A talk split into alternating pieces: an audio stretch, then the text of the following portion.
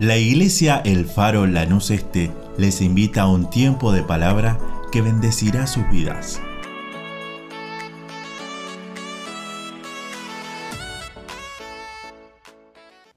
Como son pasajes que estamos leyendo bastante en estos domingos, voy a, saltear algunos versículos que, quiero decirles eh, y, después sí pasar a, a lo que quiero transmitir.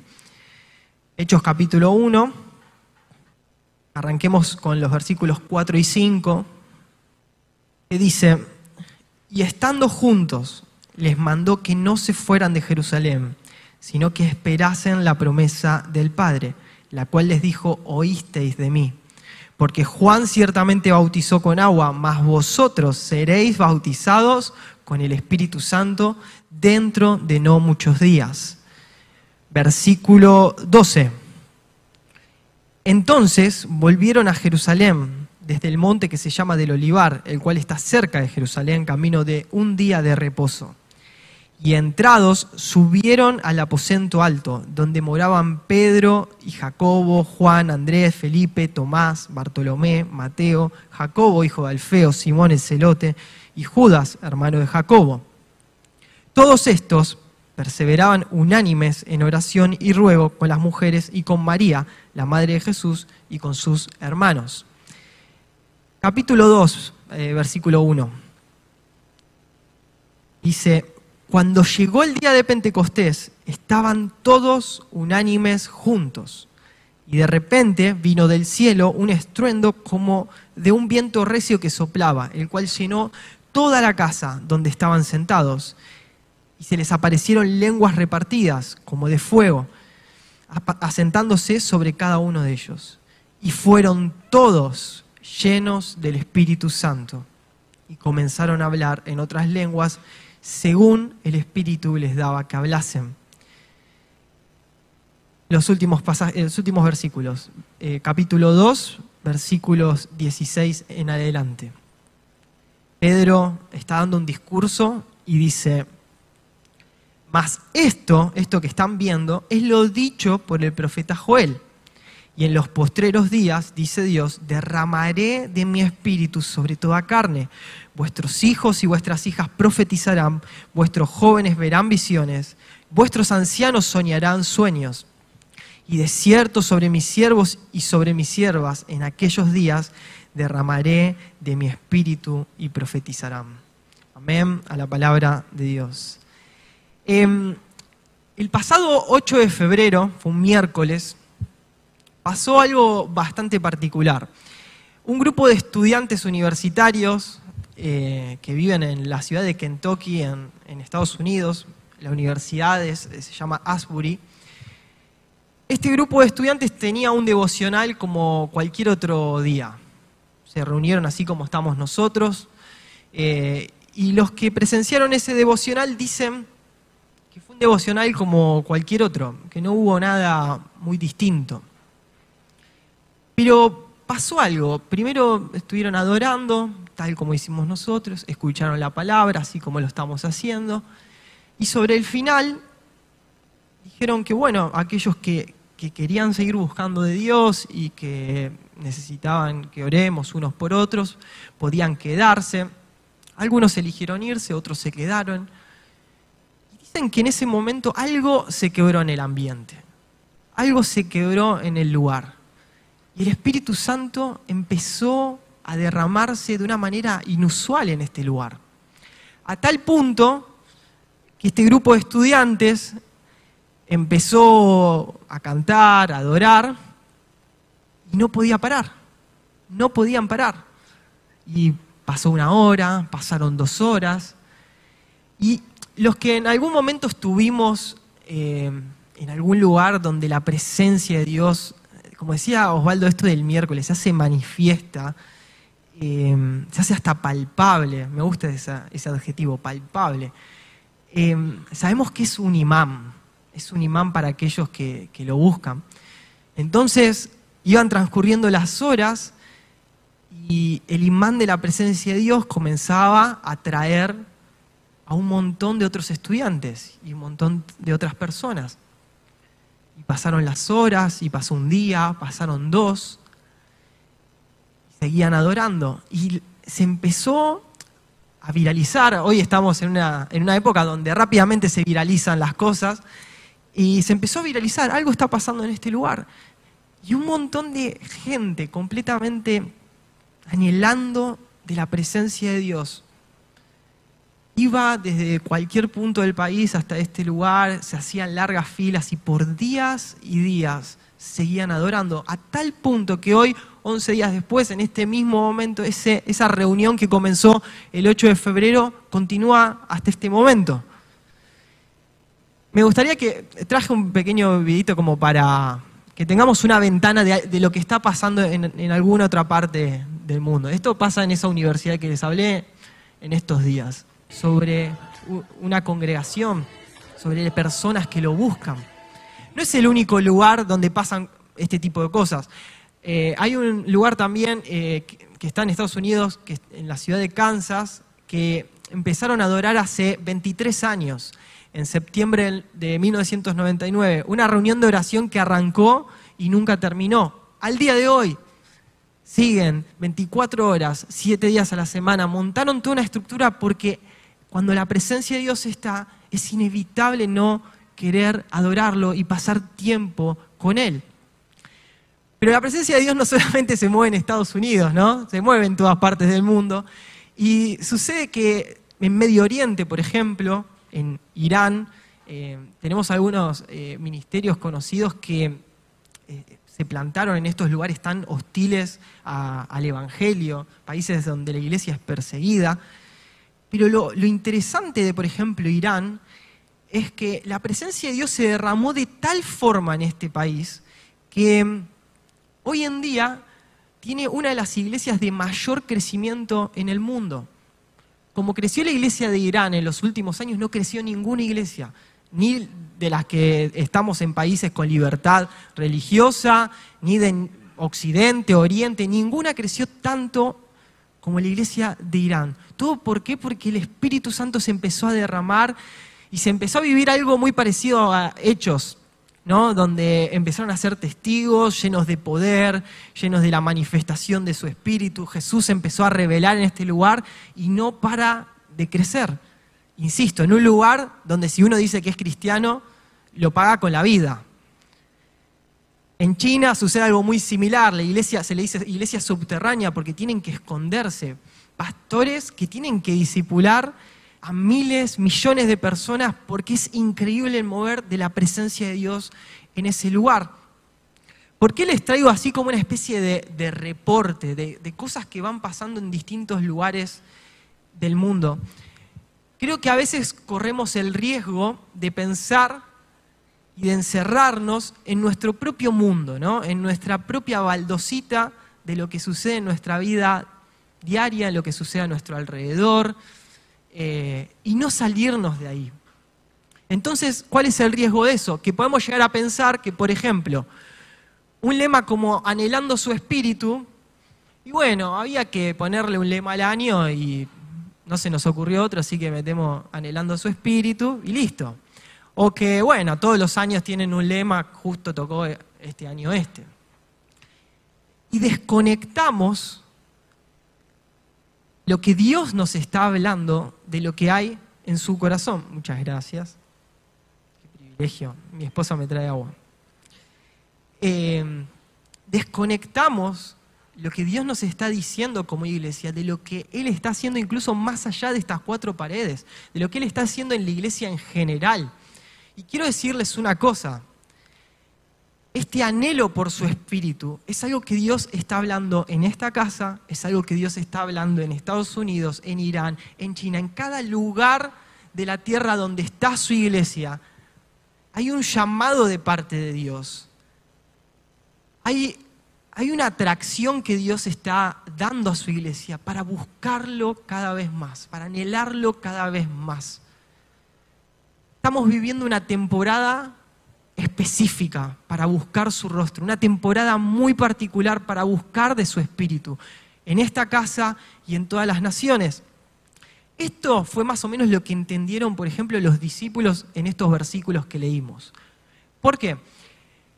Jesús, antes de ascender, como leímos, estaba hablando con sus discípulos y les dice, no se vayan de Jerusalén, quédense acá, porque la promesa que el Padre les dio de que iba a derramar de su espíritu, bueno, eso va a pasar dentro de unos pocos días.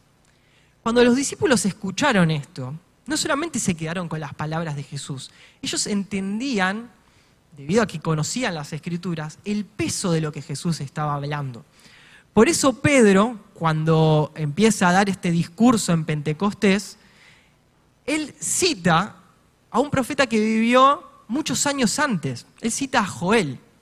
Porque esa promesa del Padre, de la que les había hablado Jesús, ya le había dicho este profeta Joel que había vivido mil años antes de, de Jesús.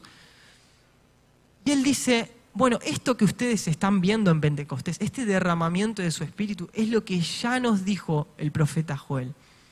Claro, cuando Jesús se lo transmite a sus discípulos, es como que ellos dicen, hey, pará, la promesa que, Dios nos dio a través de Joel, y que mi tatarabuelo la tuvo, mi bisabuelo la tuvo, esta promesa que ibas a derramar de tu espíritu, que mi papá la abrazaba y decía, bueno, va a llegar el momento donde Dios lo va a hacer. Esta promesa, Jesús les estaba diciendo, llegó el tiempo. Es este el momento. Por mil años el pueblo la anheló, la guardó en su corazón, clamaban por esto, pero Jesús dice, llegó la temporada, llegó el tiempo, dentro de no muchos días, esta promesa de que Dios va a derramar de su espíritu se va a cumplir en ustedes. Por eso, cuando entendemos el tiempo que estamos viviendo, eso nos activa a contender por las promesas de Dios. Cuando realmente, como se dice acá en Argentina, nos cae la ficha de lo que Dios no solamente está haciendo en nuestra congregación, lo que está haciendo en las naciones y el tiempo que estamos viviendo, en el que Dios tiene preparado para derramar una tormenta de su Espíritu Santo sobre cada nación, sobre la iglesia en general, cuando verdaderamente lo comprendemos, como los discípulos nos activamos en clamor, en búsqueda de su rostro, en búsqueda de su Espíritu. Los discípulos estaban en el tiempo y el lugar correcto para recibir a su espíritu. Me preguntaba si con eso ya basta, si con estar en el lugar y en el momento oportuno ya con eso alcanza. Y me encuentro que en la vida de Jesús, cuando Dios se hace carne y viene a habitar entre nosotros, no todos estaban contentos con esta situación y no todos recibieron esta visitación que Dios estaba haciéndole a la humanidad. Habían una serie de personas que la Biblia los reconoce como fariseos, escribas, saduceos, gente que integraba la institución religiosa de la época. Y esta gente se perdió en gran medida esta visitación que Dios estaba trayendo sobre la tierra. Me gustaría que me puedan acompañar en Mateo 16, del 1 al 3. Mateo 16, del 1 al 3. Jesús está discutiendo con estos eh, fariseos acerca de, su identidad, acerca de quién es Él. Ellos lo negaban, eh, estaban en contra de, de todas sus obras. Y en medio de esta discusión, Mateo 16, del 1 al 3, dice, Vinieron los fariseos y los saduceos para tentarle y le pidieron que le mostrase señal del cielo. Mas él respondiendo les dijo, cuando anochece decís buen tiempo, porque el cielo tiene arréboles. Y por la mañana, hoy habrá tempestad, porque tiene arréboles el cielo nublado. Hipócritas, sabéis distinguir el aspecto del cielo, mas las señales de los tiempos no podéis. Había este grupo de personas Mientras que los discípulos entendieron el tiempo de la visitación de Dios a la humanidad, había otro grupo que tenía el corazón cerrado, que no podía distinguir que Dios se había hecho carne y estaba ahí frente a ellos. Y Jesús los confronta y dice, ustedes pueden distinguir cuándo va a llover, cuándo va a estar lindo el clima, pero no pueden distinguir los tiempos de Dios, no pueden distinguir la temporada en la cual están viviendo. Distinguir el tiempo que vivimos es clave para poder experimentar las promesas de Dios. En Lucas 19, del 41 al 44, voy a leerlo yo solamente, no, hay problema, después si quieren lo, pueden buscar. Jesús se acerca a la ciudad de Jerusalén, la ciudad que lo había rechazado, y se pone triste, se quiebra su corazón. Se quiebra su corazón porque aquellos a los que vino no lo habían recibido.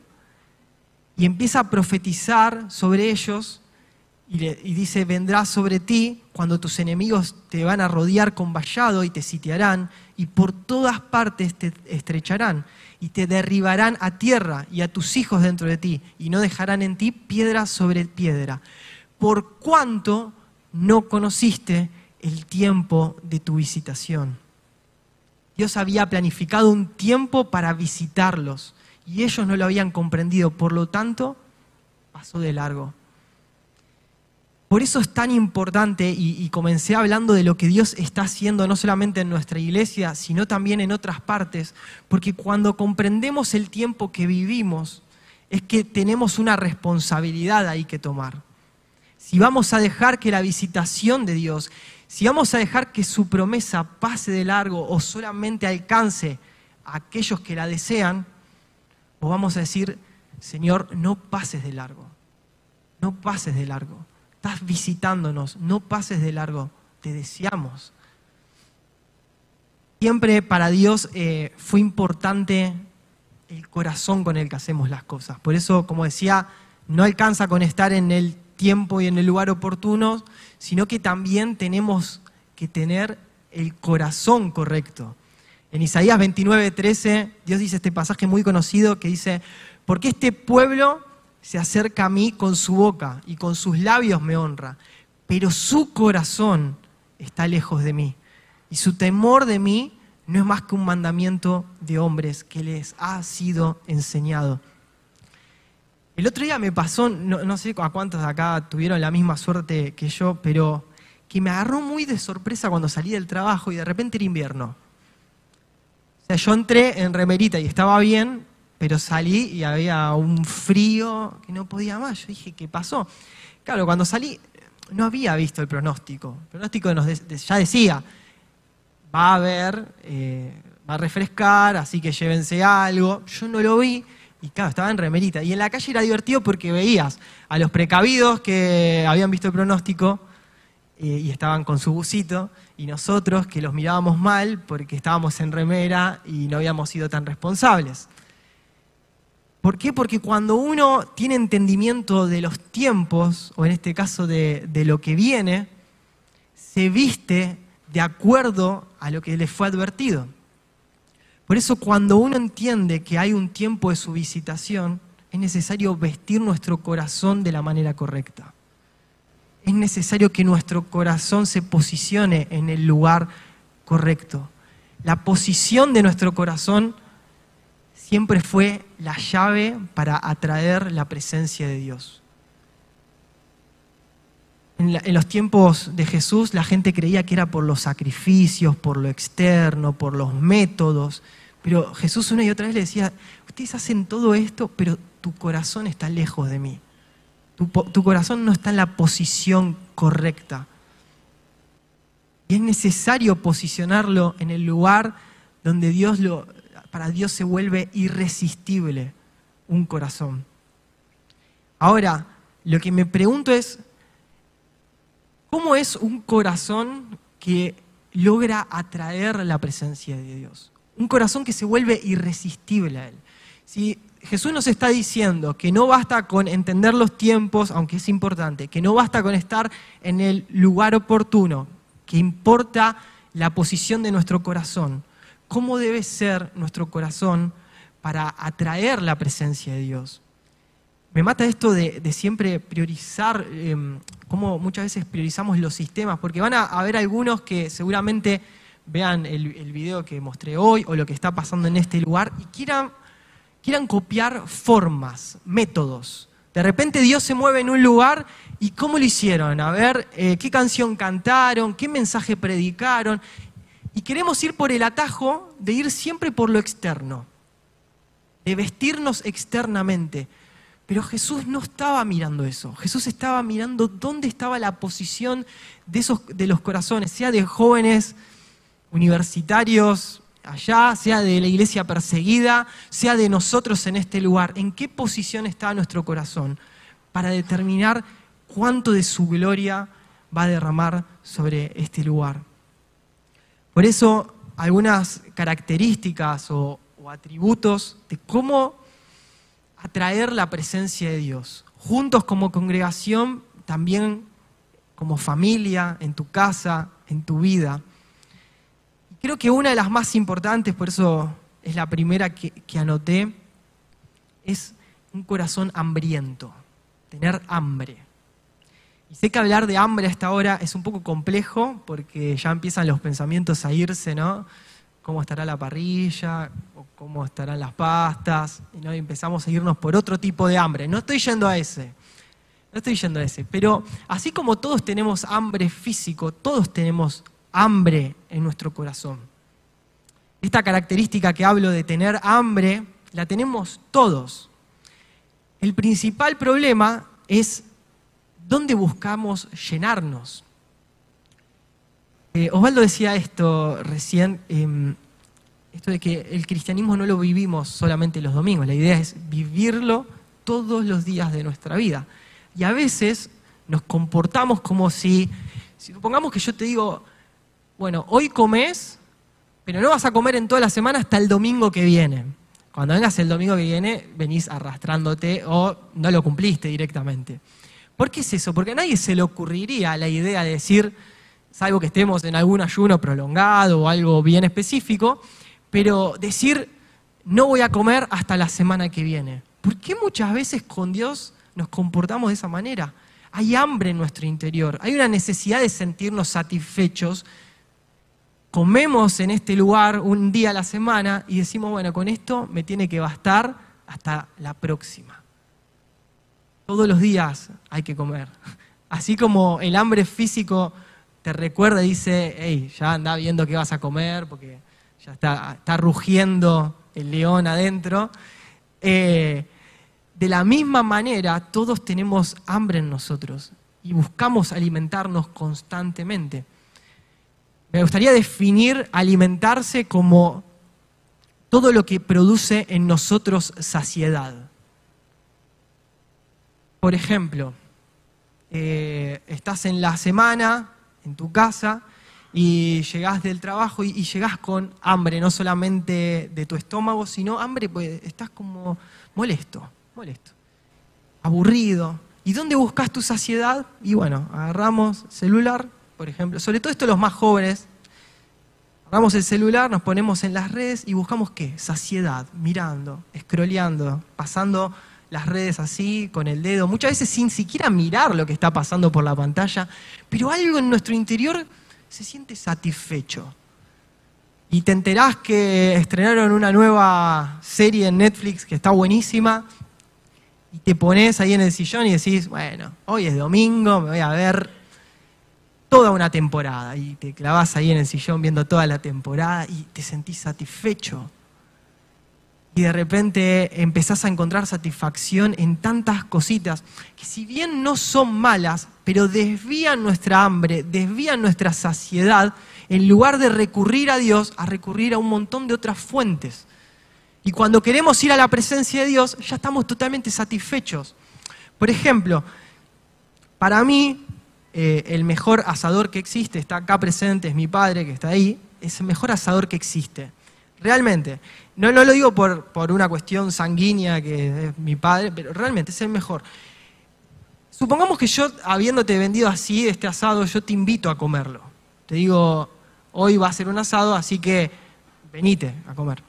Y vos vas en tu auto y, bueno, y pasás por un kiosco, y, pero ya tengo hambre, así que voy a comprarme unas papitas. Vos te bajás, te compras unas papitas, pasás por una fiambrería, un salamín, ahora va bien. Así que te compras un salamín y, pasás por otro lugar y tengo ganas de pan, vamos a comprar pan. Y todas cosas, viste, que llenan.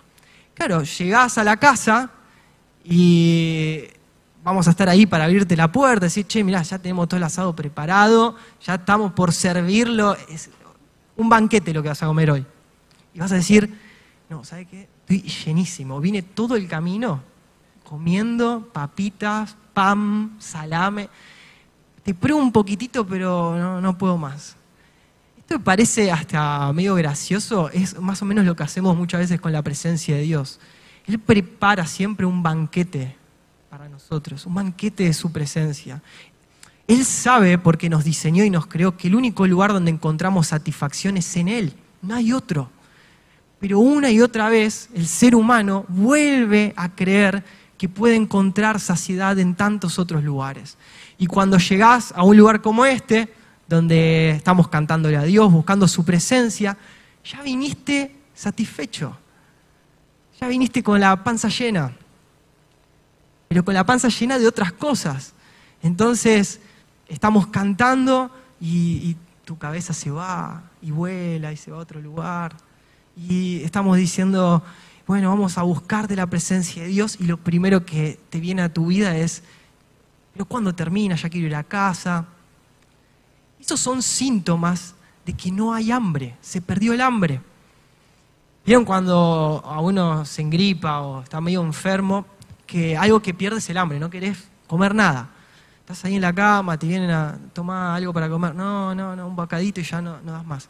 Ah, pero cuando empezás a recuperarte, abrí la heladera que quiero comer todo. El hambre muchas veces es un síntoma de salud en tu cuerpo. Te está volviendo el apetito, el hambre, querés volver a comer. En la vida espiritual creo que funciona más o menos parecido.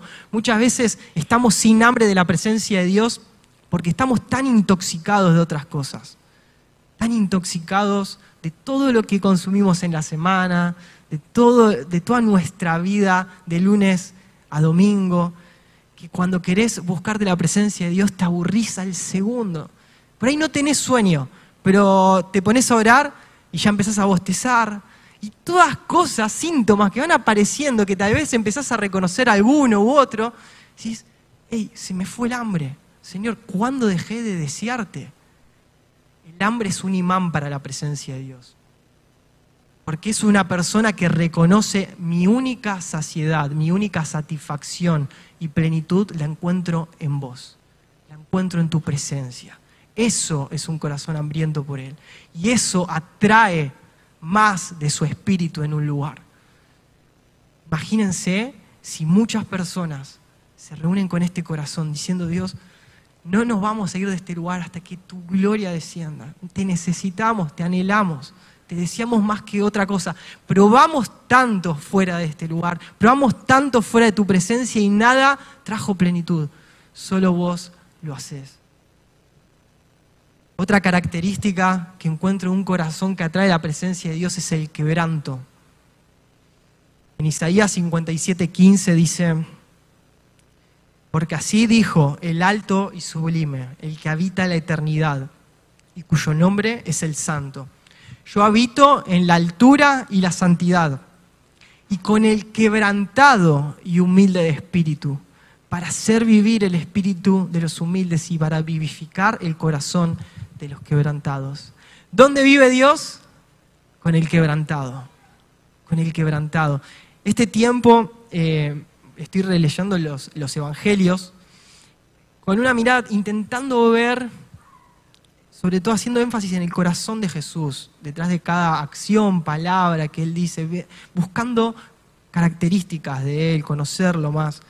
Y algo que me llamó la atención es en algunos pasajes cuando hacen una seguidilla de personas que en enfermedad o en necesidad van y acuden a Jesús, y uno tras otro, uno tras otro, uno tras otro. Y termina esa seguidilla con el llamamiento a Mateo, que era un recaudador de impuestos, y Mateo invitándolo a Jesús diciendo, queremos comer con vos. Entonces en una mesa se reunieron un montón de pecadores, de recaudadores de impuestos, y Jesús. Y los fariseos que también estaban en ese lugar, se sorprendían, le decían, ¿cómo podés comer con esta gente? ¿Cómo podés comer con estos? Y Jesús dice una frase, dice, no son los sanos los que tienen necesidad de médicos, sino los enfermos. Cuando uno escucha esa frase, puede decir, ok, les está diciendo a los fariseos que ellos estaban sanos, pero no. Así como recién hablamos que todos tenemos hambre en nuestro interior, todos en nuestro interior también estamos quebrantados. Separados de Dios, nuestra vida está en quebranto. La diferencia está en que algunos, como estos que pasaban enfermedad, necesidades, que estaban pasándola muy mal, estas personas experimentaban ese quebranto interno en algo externo. ¿sí? En sus vidas cotidianas tenían una enfermedad que les recordaba la enfermedad de sus corazones fuera de Dios. Había un quebranto en el que ellos estaban viviendo que les recordaba una condición externa. Ahora, los fariseos no. Los fariseos se vestían perfecto, te recitaban toda la Biblia de memoria, formaban parte de la élite religiosa, todos los, los admiraban. Entonces, claro, ellos vivían engañados porque todo lo externo disfrazaba una condición interna. Ellos también estaban enfermos. Ellos también tenían quebranto en su interior.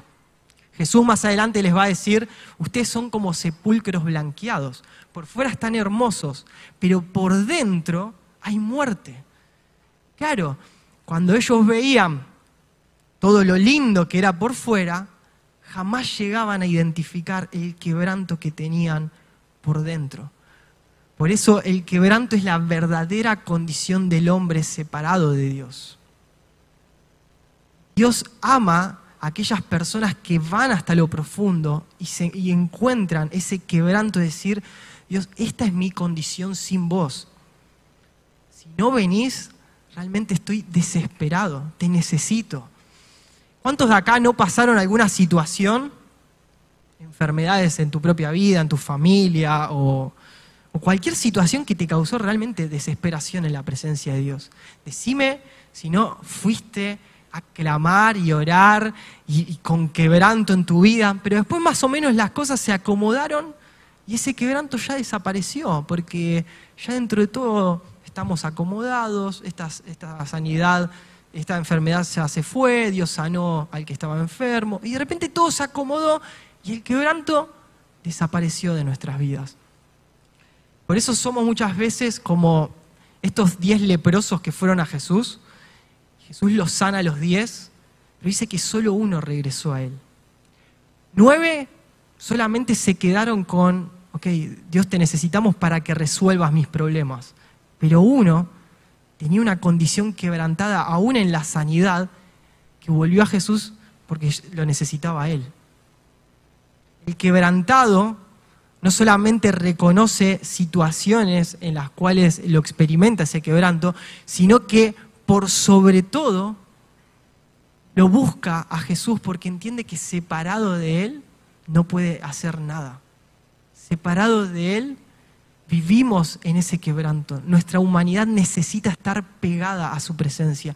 Por eso las personas que cultivan este corazón de quebranto, de, de, ir a su presencia una y otra vez y decir, Dios, gracias porque acomodaste las cosas, gracias porque respondiste mis peticiones, mis oraciones, pero mi corazón te necesita a vos. Más que una sanidad necesito al sanador. Más que que me, traigas provisión necesito a quien provee todas las cosas. Yo te necesito a vos. Ese corazón atrae la presencia de Dios. Una vida de quebranto y de humildad es lo que hace que el cielo se abra y el Espíritu descienda sobre tu vida. Y una tercera característica de un corazón que atrae a Dios es un corazón que persigue la santidad. Y acá creo que muchos de nosotros decimos, bueno, hasta, hasta acá llego. Eh, hasta el hambre bueno, eh, quebranto tal vez, pero la santidad ahí me parece que, ya no, no, me alcanza, no me da el currículum para eso. Eh, el versículo que leíamos recién de Isaías 57, 15 hablábamos de cómo Dios habita con el quebrantado y el humilde, también dice antes esto de yo habito en la altura y en la santidad. O sea, Dios habita en la santidad. Me gusta eh, expresarlo de esta manera. Hay muchas cosas que hablar de la santidad y, y lo voy a encarar sim- simplemente desde este versículo, pero me gusta hablar de la santidad como el lugar donde Dios habita.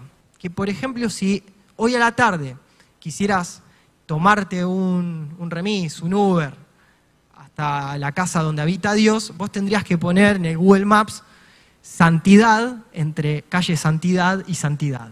Ahí es donde vive Dios. Él es santo, santo, santo. Esa es su habitación. En ese lugar Él vive. Por eso es que el enemigo siempre busca como darle mala prensa a la santidad. Como que incluso hasta dentro de la iglesia la, vivimos como la santidad como, uh, qué sacrificio, las cosas que uno tiene que dejar. En el mundo se usa esto como forma de burla. Ahí viene el santito, ahí viene el que no hace estas cosas que son divertidas. Pero santidad, esta palabra que significa estar apartado, apartado de todo. Dios es santo, santo, santo porque no hay nadie como Él, porque no hay nadie que se le iguale, porque Él está por sobre todo y sobre todos. Él es santo, santo, santo. Y nosotros, a medida que caminamos en santidad, es como si mudáramos nuestra vida cada día más cerquita del lugar donde Dios habita. La santidad no es un precio a pagar, la santidad es nuestro privilegio. Es nuestro privilegio. Es Dios invitándonos a caminar cada día más cerca de Él, a que veamos más detalles de su presencia, a que experimentemos más de su persona. Es nuestro privilegio. El Salmo 110 dice esto, tu pueblo se te ofrecerá voluntariamente en la hermosura de la santidad. La santidad es hermosa a los ojos de Dios, porque es una vida, es un corazón entiende que no hay otro lugar donde quiera habitar que cada día más cerca de su presencia. Es una vida que constantemente se está mirando, diciendo Dios, ¿de qué manera, qué es lo que querés que me aparte para buscar tu rostro? ¿De qué querés que me aparte para conocerte más? Lo mejor de todo es que podemos transitar ese camino y este privilegio de la santidad, no por los méritos de cada uno de nosotros, porque ahí sí quedaríamos descalificados todos, sino que es por la obra redentora de Cristo. Jesús nos santificó, Él cargó. eh, hay una, una parte en la Biblia que para mí lo ilustra bárbaro, que es cuando está hablando Zacarías con, con un sacerdote que se llama Josué, y Josué está con vestidos viles, y Satanás está ahí acusándolo con todo lo malo que él hizo. Y no estaba diciendo mentiras, estaba diciendo las cosas verdaderas, pecados de este Josué, sacerdote. Jesús lo calla a Satanás y ordena que se le saque esas vestiduras viles y se pongan vestiduras blancas, vestiduras de santidad.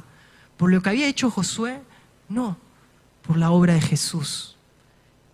Tal vez muchos de nosotros en este lugar tenés un corazón hambriento, tenés un corazón quebrantado, pero decís, Señor, te fallo tanto, hay tanto tropiezo en mi vida, y tenés ahí al acusador de los hermanos que también comienza a decirte, hey, hiciste esto, hiciste aquello.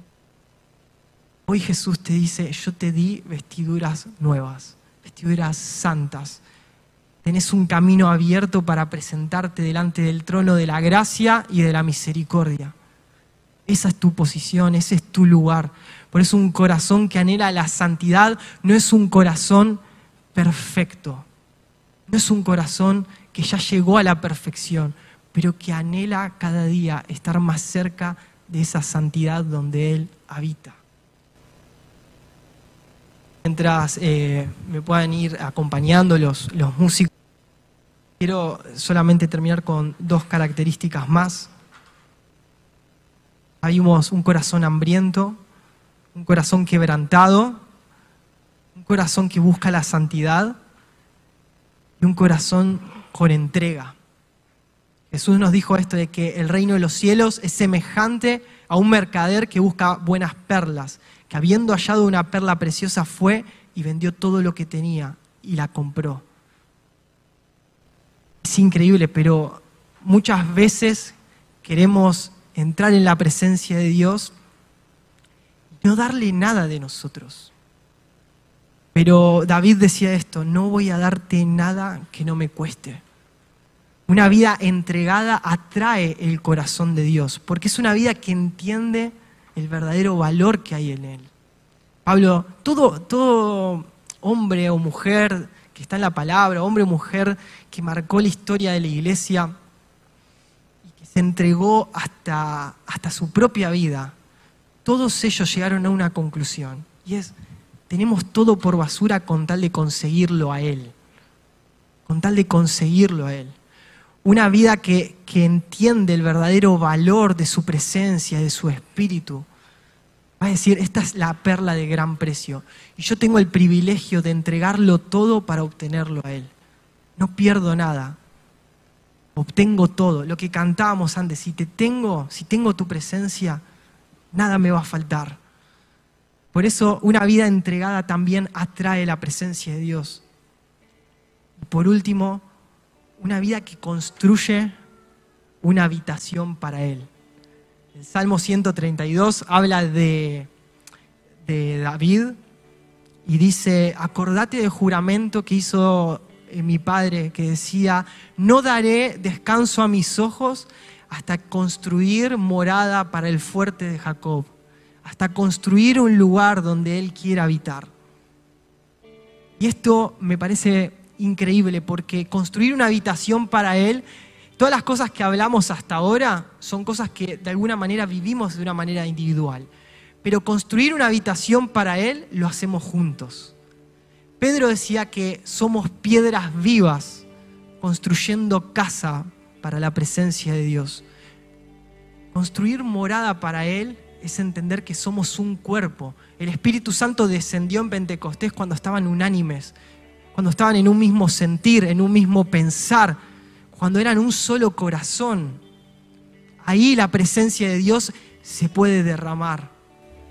Una iglesia que anhela más de su espíritu, pero guarda en su interior divisiones, murmuración, eh, enojos de hermanos contra hermanos. Es una iglesia que anhela ser llena de la presencia de Dios, pero siendo una vasija rota. Todo lo que entra sale.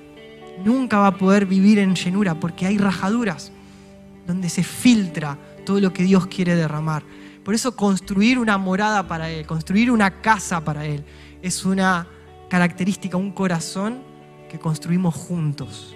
El año pasado eh, tuvimos una bendición con Mari de, de, poder estar en Israel, específicamente en Jerusalén, y, y pudimos visitar el aposento alto este lugar del que hablamos, donde se reunían los discípulos, donde el Espíritu Santo descendió. Eh, es ese mismo lugar donde los discípulos tuvieron la última cena con Jesús. Un lugar lleno de simbolismo, lleno de profundidad. Y claro, subimos al aposento alto con una expectativa impresionante, estábamos ahí y éramos un grupo de personas y nos pusimos a orar en el mismísimo aposento alto. ¿Y saben lo que pasó? Nada. Nada. Absolutamente nada. Incluso la otra vez se lo decía a los, chicos que, claro, van muchos turistas, entonces no puedes quedarte el tiempo que vos quieras. Y, nada, ya sentíamos las miradas de, ya, sigan, ¿no? Estamos ahí en el aposento, en el lugar donde el Espíritu Santo se derramó por primera vez, orando y no pasó nada. ¿Por qué? Porque nunca se trató de un lugar geográfico de una ubicación. Siempre se trata de la posición del corazón. Siempre se trató de la posición del corazón. No importa si estás en el lugar que vivimos, en esa universidad, o estás en Jerusalén, en el aposento alto, en lugares donde el Espíritu Santo se está moviendo, se movió. Lo que atrae su presencia y te va a hacer lleno de Él es tener un corazón en la posición correcta. Estas palabras y esta profecía que trajo Pedro en el discurso de Pentecostés, que dice, derramaré mi espíritu sobre toda carne, cuando uno va al contexto y ve todo el capítulo 2, capítulo 2 arranca con una parte que tal vez no nos va a gustar tanto. Es Dios demandando a su pueblo que se presente delante de Él y diciendo, desgarren su corazón preséntense delante de mí, vuélvanse, arrepiéntanse delante de mi presencia. Vengan, arreglemos cuentas, tengan el corazón correcto, posicionen su corazón en el lugar donde yo puedo obrar. Y recién ahí viene la promesa. Y en los últimos días derramaré de mi espíritu sobre toda carne. ¿En qué lugar está posicionado nuestro corazón? A mí, cosas como las que pasan en distintos, distintas partes del mundo, mismo nuestra congregación a veces, a mí me prende fuego. Porque ese mismo Dios que descendió en Pentecostés, ese mismo Dios hoy y lo va a hacer para siempre. Y su deseo de querer derramar de su espíritu es el mismo que pasaba en Hechos 2, es el mismo hoy. Lo que cambia es nuestro corazón. Lo que cambia es cuánto lo anhelamos, cuán quebrantado vivimos, si te da igual o no te da igual, si nos da igual o no nos da igual. Dios está esperando que su pueblo rasgue su corazón en su presencia, se vuelva a Él, lo posicione en un lugar correcto. Y Él dice, de lo otro me voy a encargar yo. Estamos viviendo un tiempo específico, un tiempo donde Dios quiere derramar de su presencia. Es tiempo de averiguar qué es lo que mueve el corazón de Dios y transformar nuestras vidas en un imán para su presencia. Por eso me gustaría que podamos orar Amado Dios, gracias. Gracias por lo que estás haciendo en este lugar y en tantas partes del mundo. La iglesia hoy está viviendo, Señor, con expectativa el deseo de tu corazón de derramar más de tu espíritu. Hemos experimentado tanto de vos a lo largo de la historia. Han habido moveres, hemos nosotros experimentado, Señor, tu presencia transformándonos, pero queremos más. Gracias por lo que ya hiciste en nuestras vidas, pero queremos más de tu presencia, Señor. No queremos perdernos el tiempo de tu visitación. Nos hablaste que este era un tiempo para anhelar más de tu espíritu. Y solo, solo es porque querés derramarlo. Por eso hoy exponemos nuestros corazones en tu presencia Hoy queremos exponer nuestras vidas pidiéndote perdón si tantas veces encontramos saciedad en tantos lugares lejos de ti, Señor. Perdonanos si nos vemos a nosotros mismos tan enteros que nunca nos quebrantamos en tu presencia. Perdonanos, Dios, si hemos permitido que el pecado obstruya, Señor, todo lo que, lo que vos querés hacer en nuestras vidas. Perdonanos, Dios, si en este anhelo nos hemos guardado cosas pensando que entregártelas a vos era pérdida. Cuando entregártelo todo es nuestro privilegio más grande, Señor. Perdonanos si hemos dejado que diversas filtraciones estén dando lugar en tu casa. Ven y sana relaciones, ven y saca nuestra ofensa, ven y saca la amargura de nuestras vidas y que juntos podamos construir un lugar donde quieras habitar, Señor. Hoy nuestra pregunta es, ¿qué mueve tu corazón? ¿Qué es lo que mueve tu presencia? ¿Cómo vestimos nuestro corazón para esta temporada en la que querés derramar más de tu espíritu? Porque ese es el corazón que queremos tener.